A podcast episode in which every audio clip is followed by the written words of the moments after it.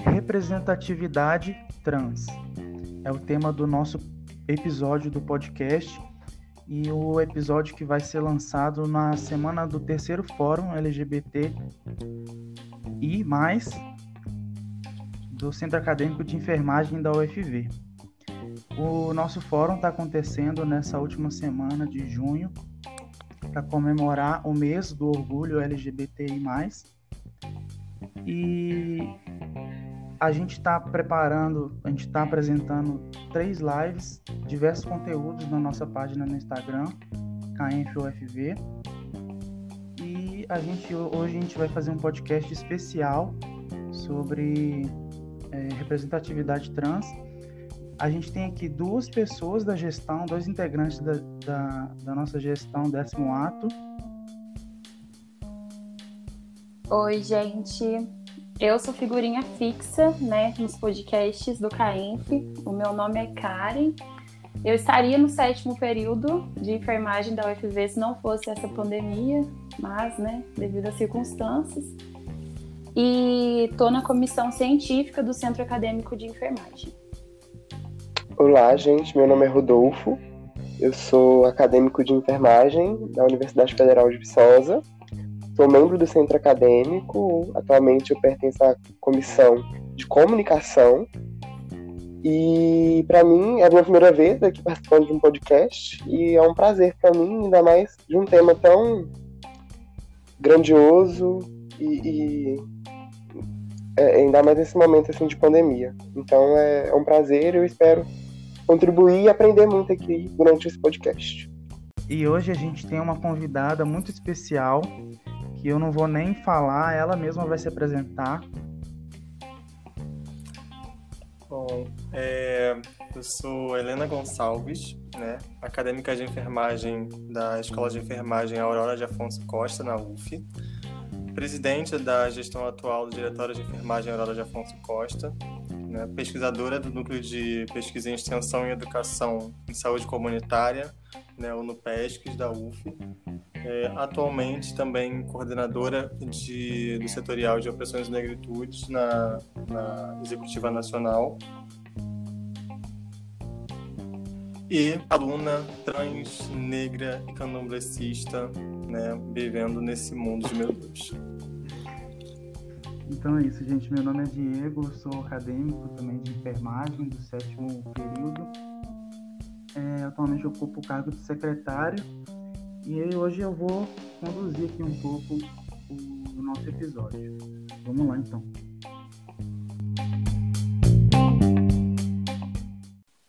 É...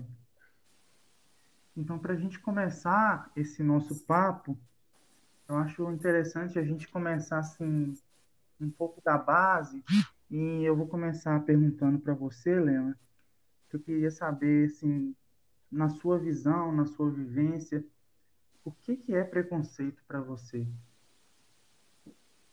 Então, assim, eu, para me basear na, na definição de preconceito em si, eu, eu só posso realmente me responder naquilo que eu trago também como uma definição para mim, né? Uhum. É, vinda de Silvio de Almeida, que é uma forma estruturada oriunda do imaginário da sociedade, né? Baseada no estigma.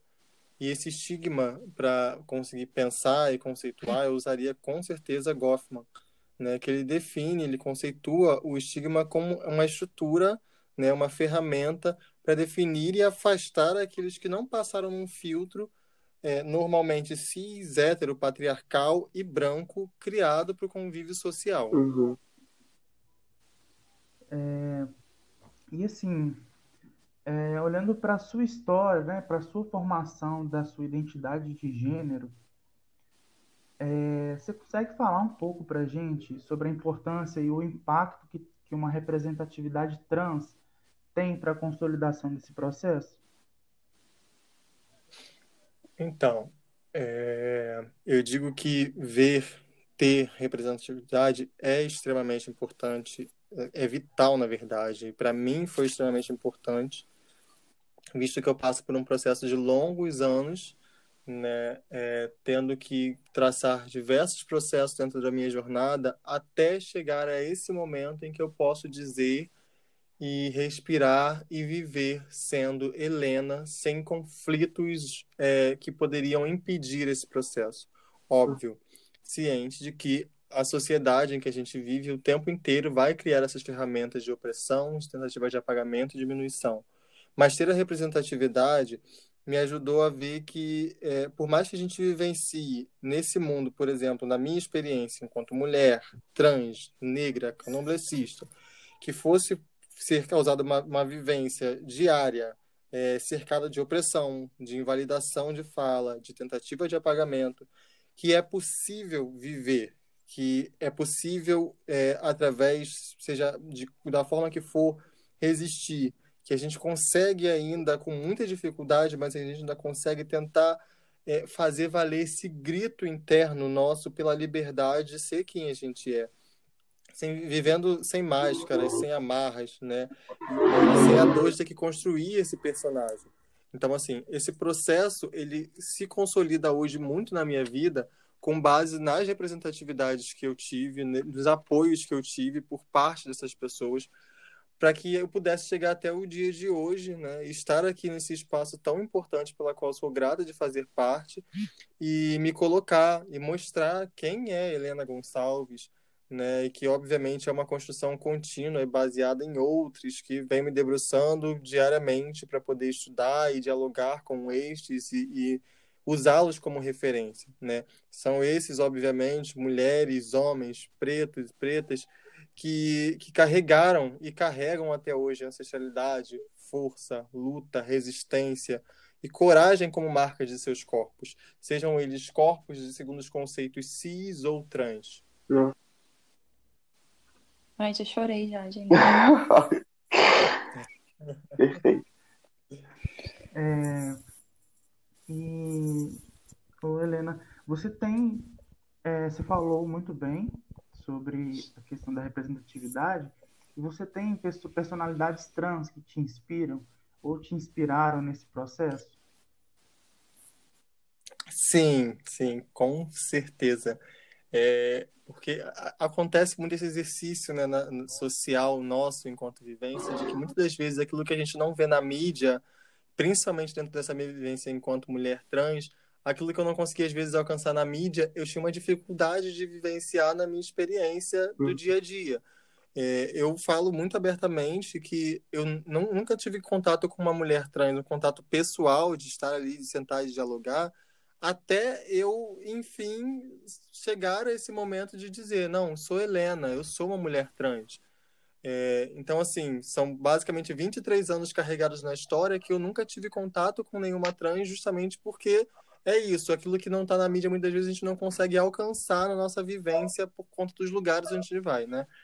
E eu poderia já iniciar citando facilmente é, uma pedagoga incrível, né? E, e, uma mulher fantástica, nordestina, preta, que assim amo pensar e, e ouvir e, e, ver sobre, né? A Maria Clara Araújo, que é uma referência de impacto intenso que eu tenho nessa jornada é, de, de, construção e luta pessoal, né, obviamente.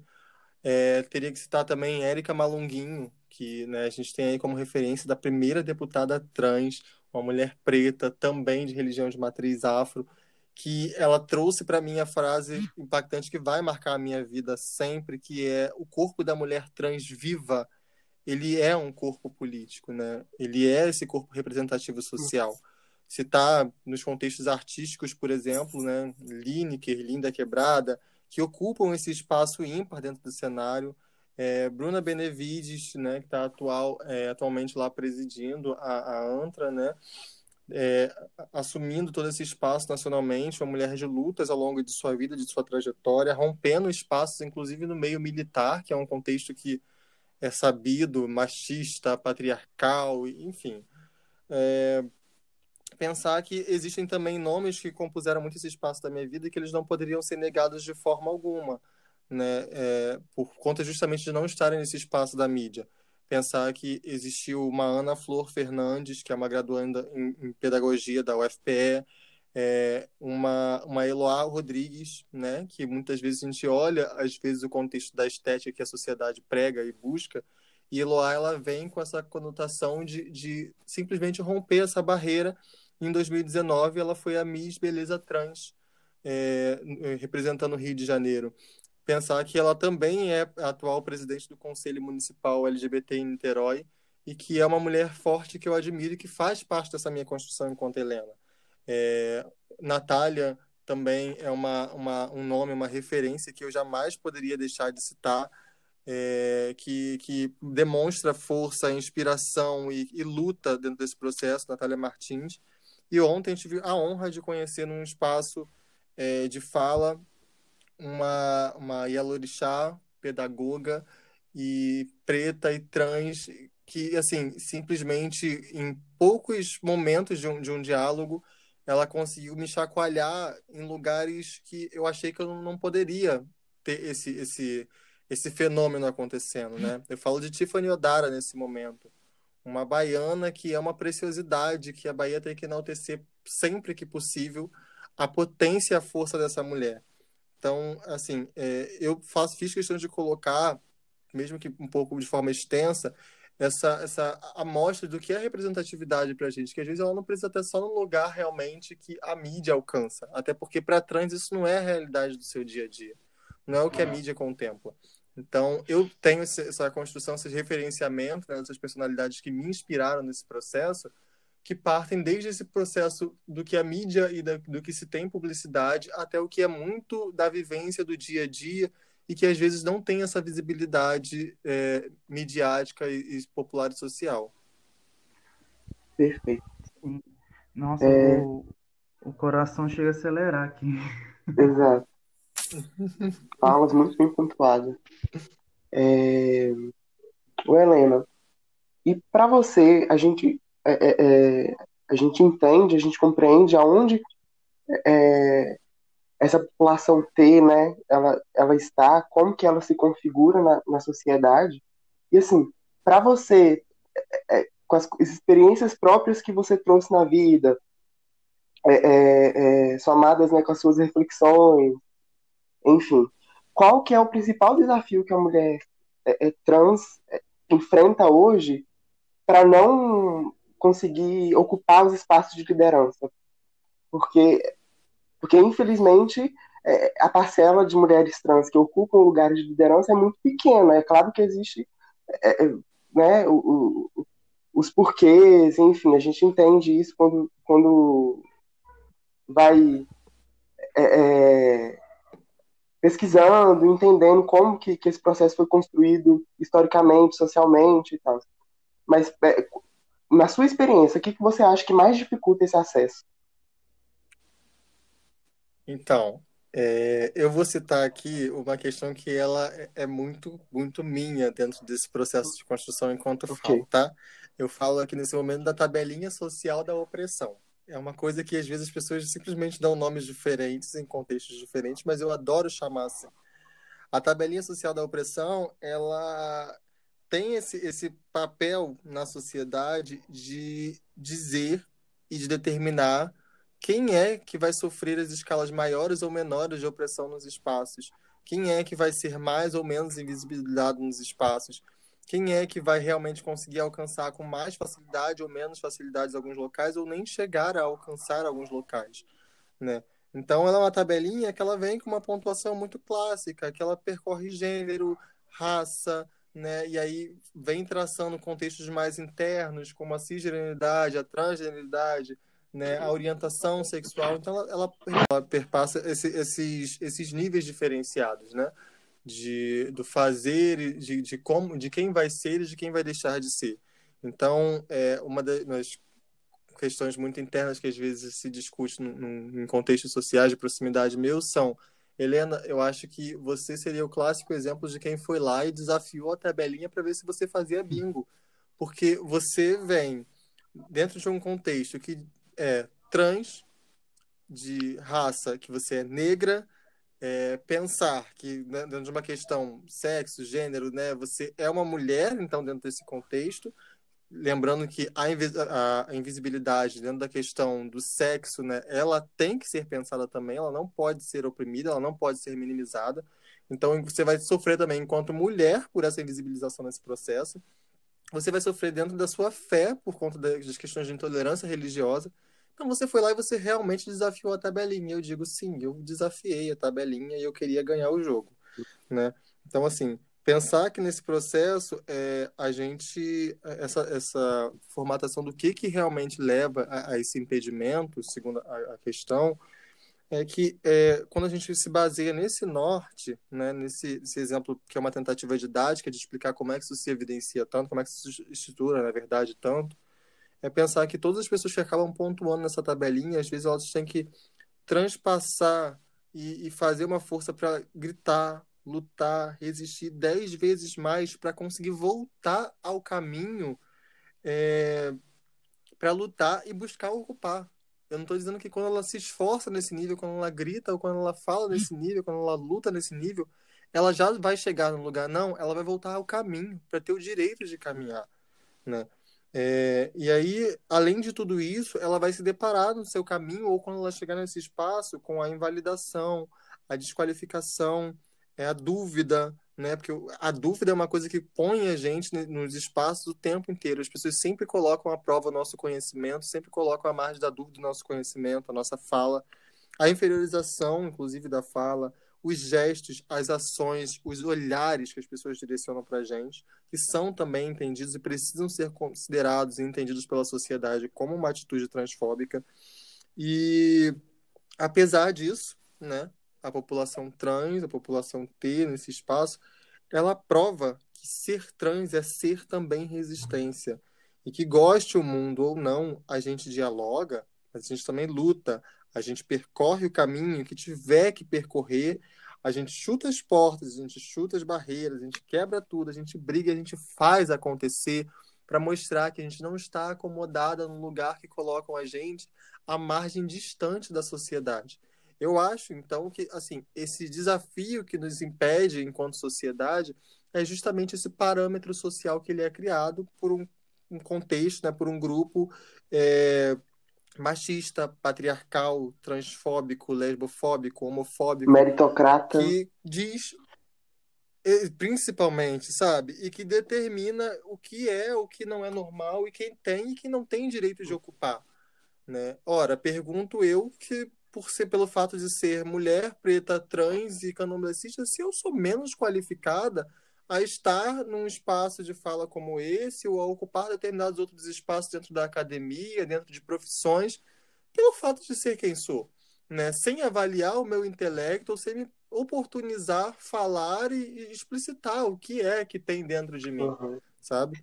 Então, assim, eu acredito ter respondido esse não, por favor. Não, e é, é, e assim, eu imagino que isso se potencializa ainda mais quando é, é, a gente vive em um país onde.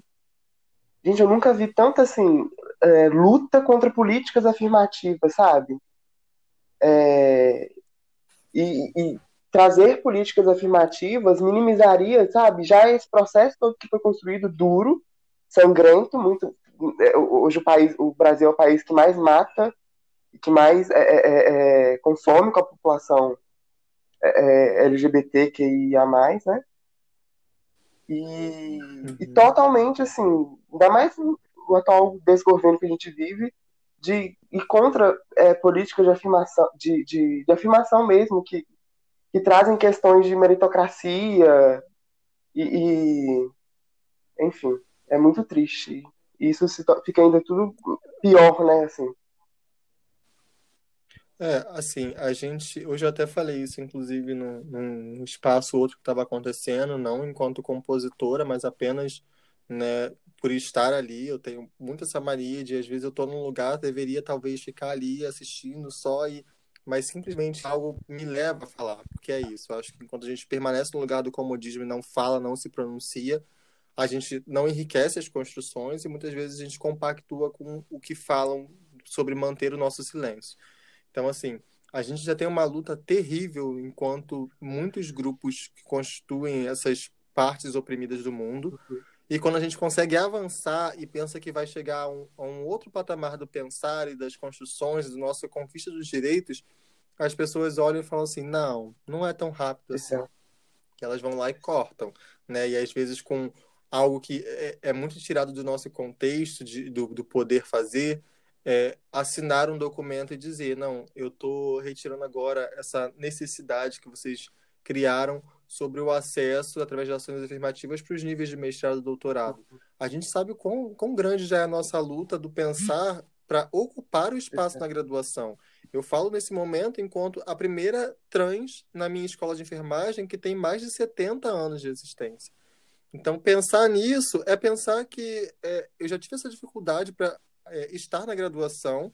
A Karen, inclusive, falou sobre uma coisa que sempre vai me tocar enquanto acadêmica, que é deveria estar no oitavo período atual, né, se não fosse a pandemia, mas se eu fosse pensar também na minha trajetória total dentro da graduação, eu deveria estar formada. Uhum. Mas a vida não é tão fácil e tão simples assim, né, não. de permitir a gente chegar e alcançar. Ela sempre cria as barreiras e diz assim: não, você vai correr mais devagar no ciclo. É, você vai, por conta de algumas coisas, até às vezes que a gente se põe a fazer, né? É, enquanto nesse cargo, por exemplo, do diretório, eu sei que eu acabo cultivando muitas inimizades docentes por conta das minhas falas. Mas elas sempre vão ser essas. E o mundo vai ter que lutar realmente, porque eu vou continuar resistindo, eu vou continuar avançando, queira o mundo ou não. Nossa, é muito lindo ouvir você falar isso. Uhum. Eu peço licença, porque eu, pesquisando, né, para poder estar tá, tá mais preparado para o tema, é, apesar de que eu acho que o processo é uma desconstrução, então, é, ao longo da vida, né, assim, a gente vai se desconstruindo e aprendendo e somando conhecimento, enfim. Aí eu pesquisando, eu vi alguns números, alguns dados, e eu fiquei, assim, totalmente assustado, e dados que até justificam, né, esse, esse talvez essa pergunta, por que da mulher, dessa população não estar ali na, na liderança? E, assim, algumas coisas que, nossa, eu jamais imaginei fiquei totalmente assustado até, assim, com os dados.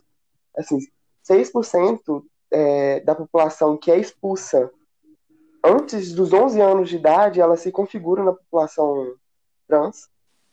É, 91% é, dessa população não conclui segundo grau devido a uma intolerância escolar. Então, as pessoas, é, é, a população trans, elas vão para a escola e sofrem bullying, é, são é, protagonistas de chacota e, e, são violentados diariamente e, e, e, aí abandonam a escola e isso representa 91% dessa população, ou seja, um número totalmente assustador. É, 90% já estiveram ou estão em situação de prostituição, o que é também uma realidade né, dessa, dessa, dessa da população trans. 41% dessa população tem HIV, é, e 80% dos assassinatos acometidos é, de violência extrema no Brasil são é, é com, com, a população trans.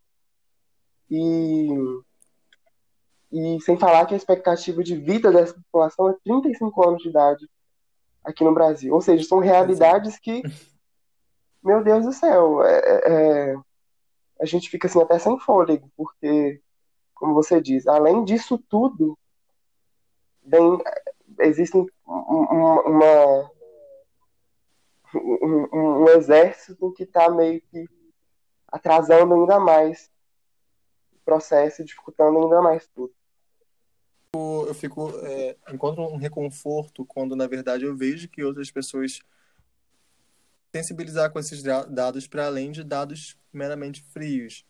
É, e pensar que assim a gente tem essa expectativa, né, esse prazo de validade que a sociedade determina sobre a gente enquanto expectativa de vida, de pensar em 35 anos de idade. Né? E aí me tomo como exemplo de pensar é, que levei 23 anos, que é a idade atual minha, para poder passar por esse processo e poder dizer para o mundo que eu sou Helena, né? Mesmo já sabendo desse, tendo esse encontro, essa sabedoria pessoal já desde muito nova.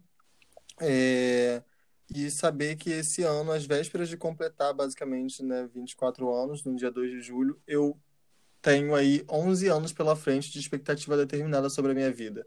E que é nesses 11 anos que eu tenho que fazer valer todo o meu planejamento, toda a minha luta, é, a, a, força, sabe, para realmente movimentar e, e, e, trocar é, o que é essa estrutura que foi tão criada, solidificada nesse contexto transfóbico, nesse contexto machista, nesse contexto racista, principalmente, é, para poder simplesmente tentar mudar um pouco desse cenário, fazer um pouco parte dessa história como alguém que contribuiu, sabe?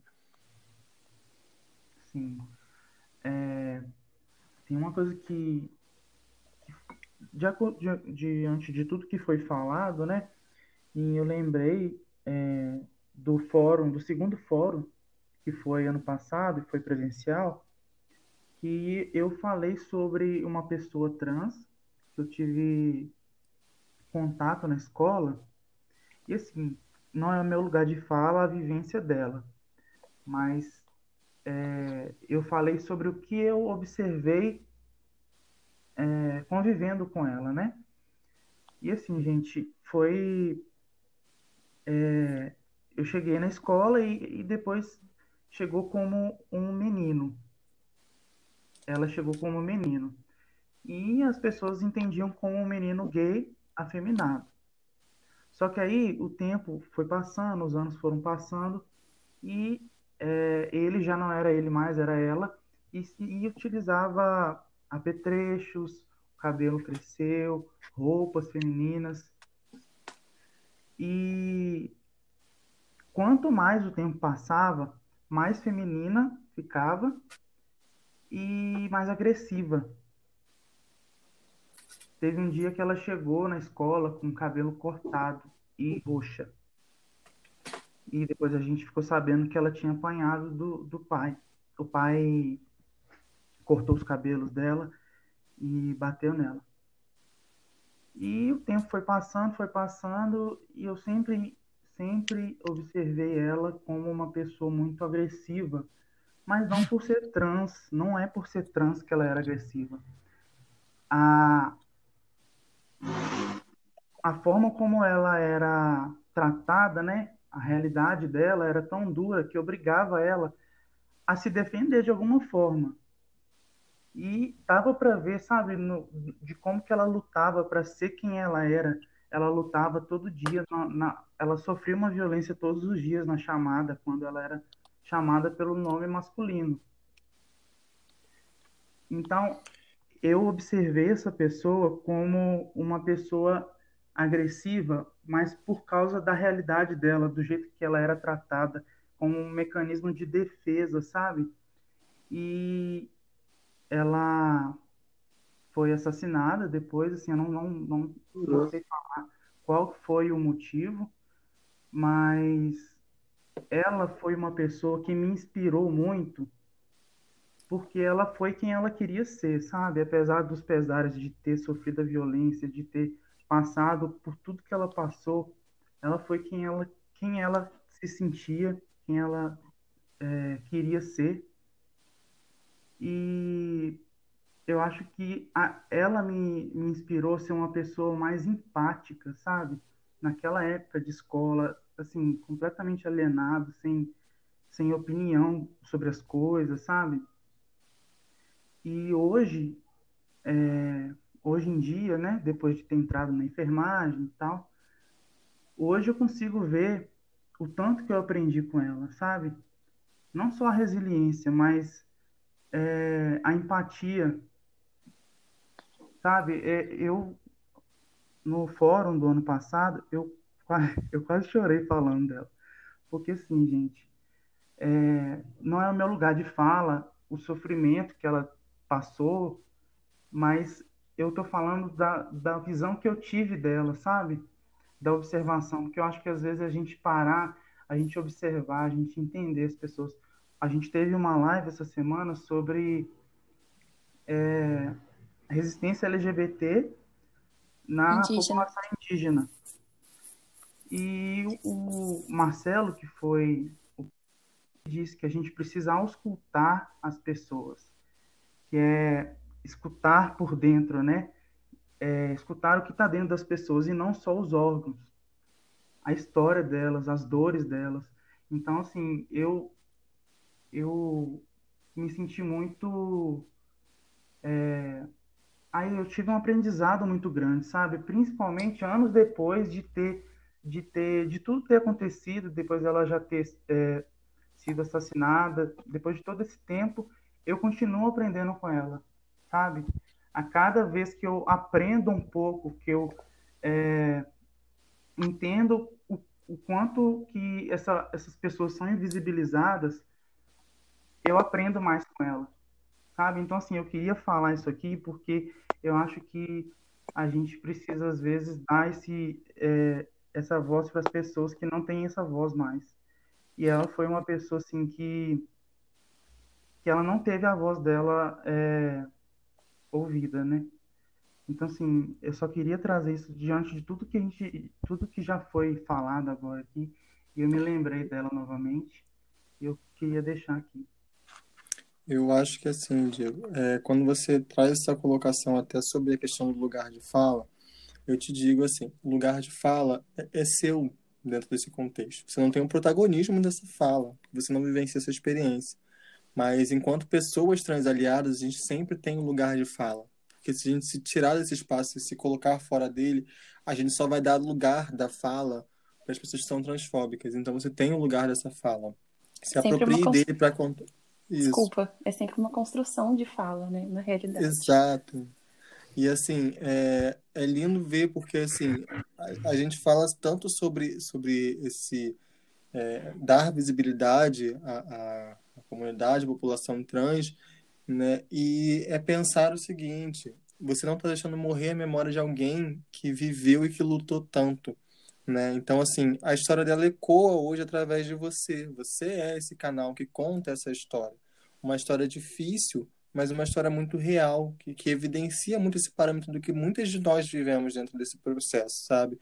É, pensar que é muito fácil a gente colocar como, como louca uma pessoa, ou como revoltada, ou como raivosa, não estou dizendo que foi o que você colocou, mas assim, da impressão que você teve, por exemplo, à época, é muito fácil às vezes as pessoas simplesmente chegarem e julgarem, né, e, e quererem condenar aquela pessoa nesse estado da loucura, da revolta e tudo mais, mas não entender que na verdade, nos bastidores de todo esse processo do que a sociedade vê e do que a sociedade enxerga, a gente tem muitas outras, muitas outras coisas, muitos outros trajetos que se passam por esse caminho e que levam as pessoas, às vezes, ao estado de simplesmente explodir, porque é, é muita pressão para aguentar.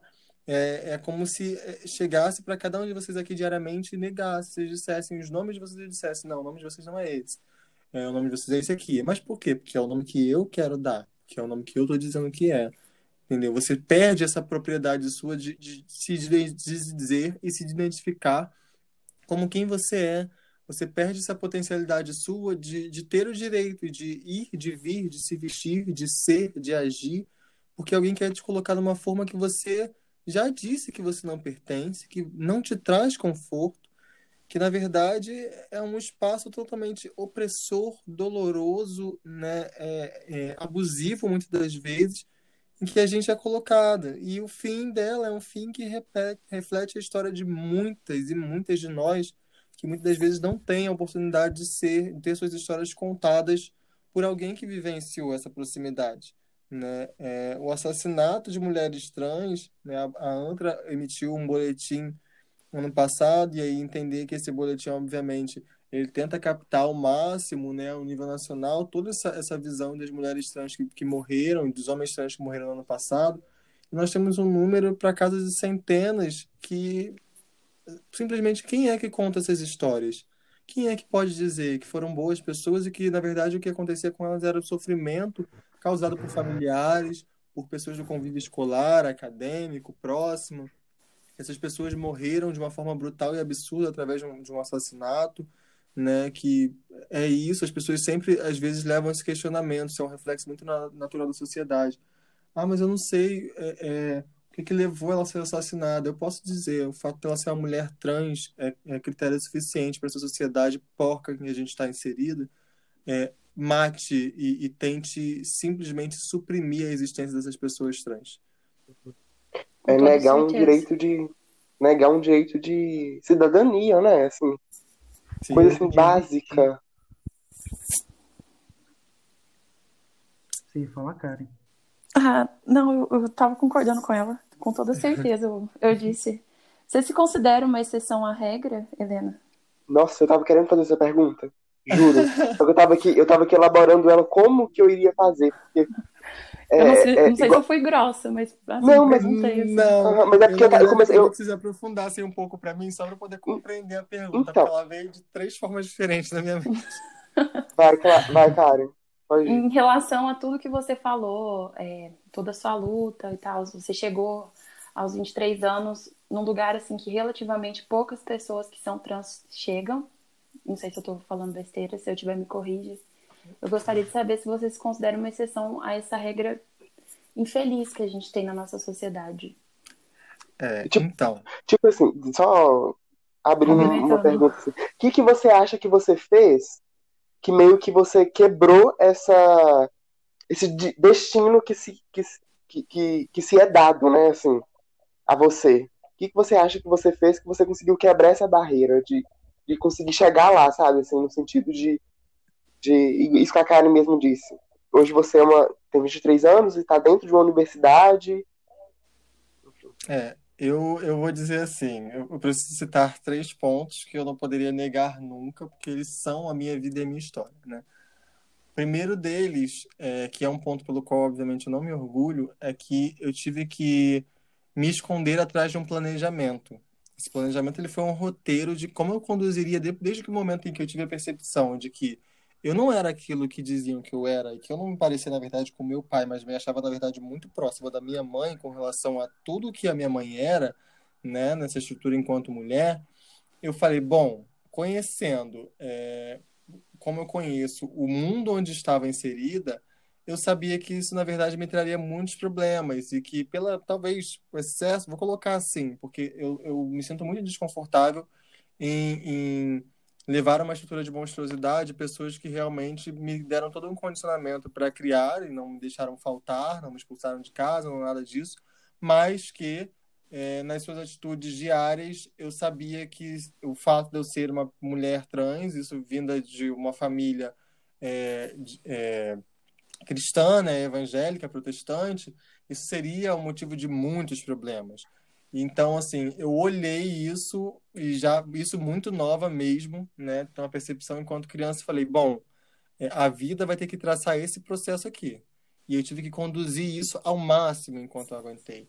Tive que é, me apagar como as pessoas queriam até o último segundo que foi possível suportar. Porque eu precisava sair do meu ambiente familiar, é, deixar a minha família, família essa hoje em dia que eu, por exemplo, não tenho contato mais nenhum para buscar um lugar longe de tudo e recomeçar.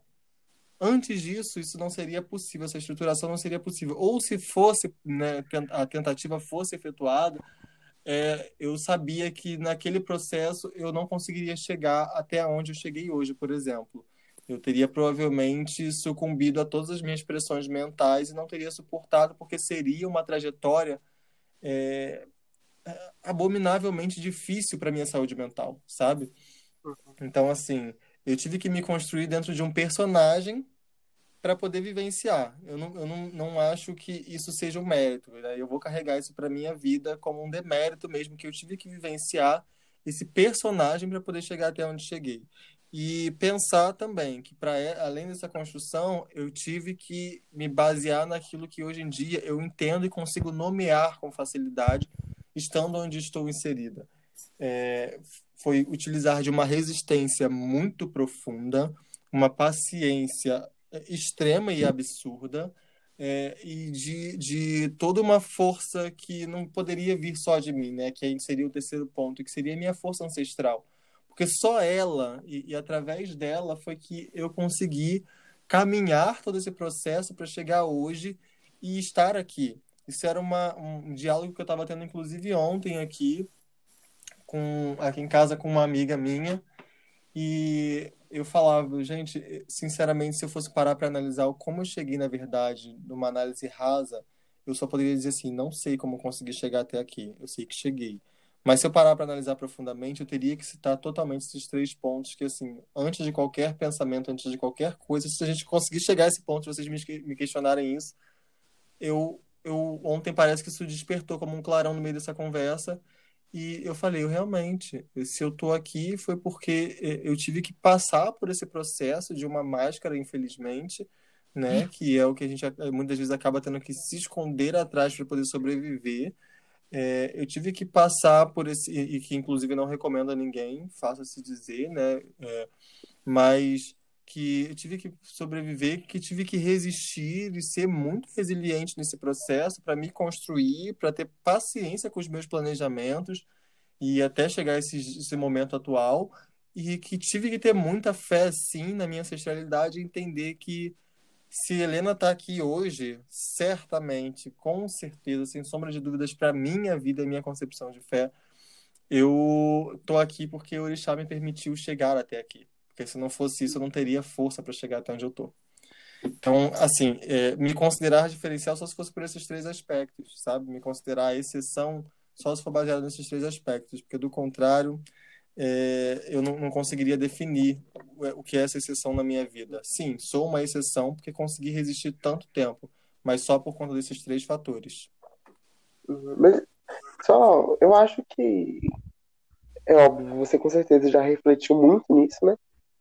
Mas eu acho que é, é, você, não sei, eu acho que não, o fato de você ter, ter, igual você disse, escondido quem você era, foi é, é óbvio, é uma coisa muito triste. Eu acho que ninguém deveria passar por isso.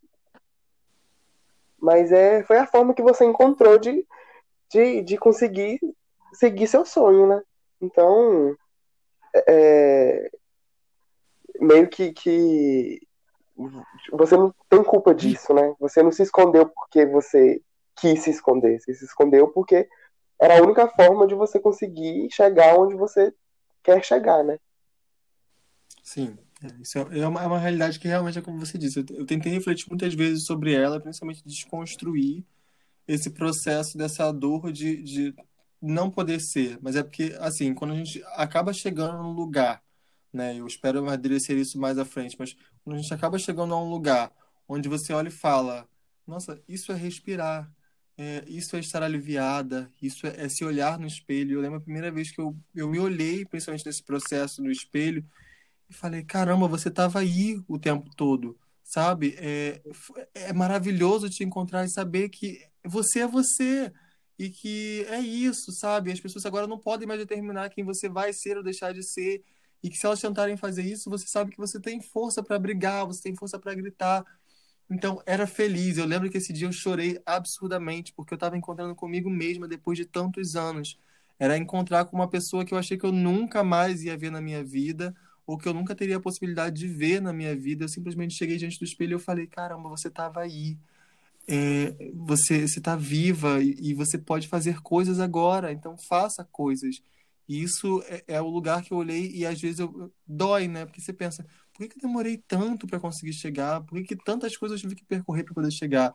Então é dessa parte que talvez não venha esse, esse orgulho e aceitação do processo que eu tive que construir enquanto tantas outras tiveram que dar a cara a tapa desde cedo e, e enfim, e, e, viver, sabe, esse processo com muita dor, mas viver esse processo. Uhum. Nossa, isso é perfeito, Helena. Muito forte, né? Tô desconcertado aqui. Eu tô chorando desde a hora que ela começou a falar.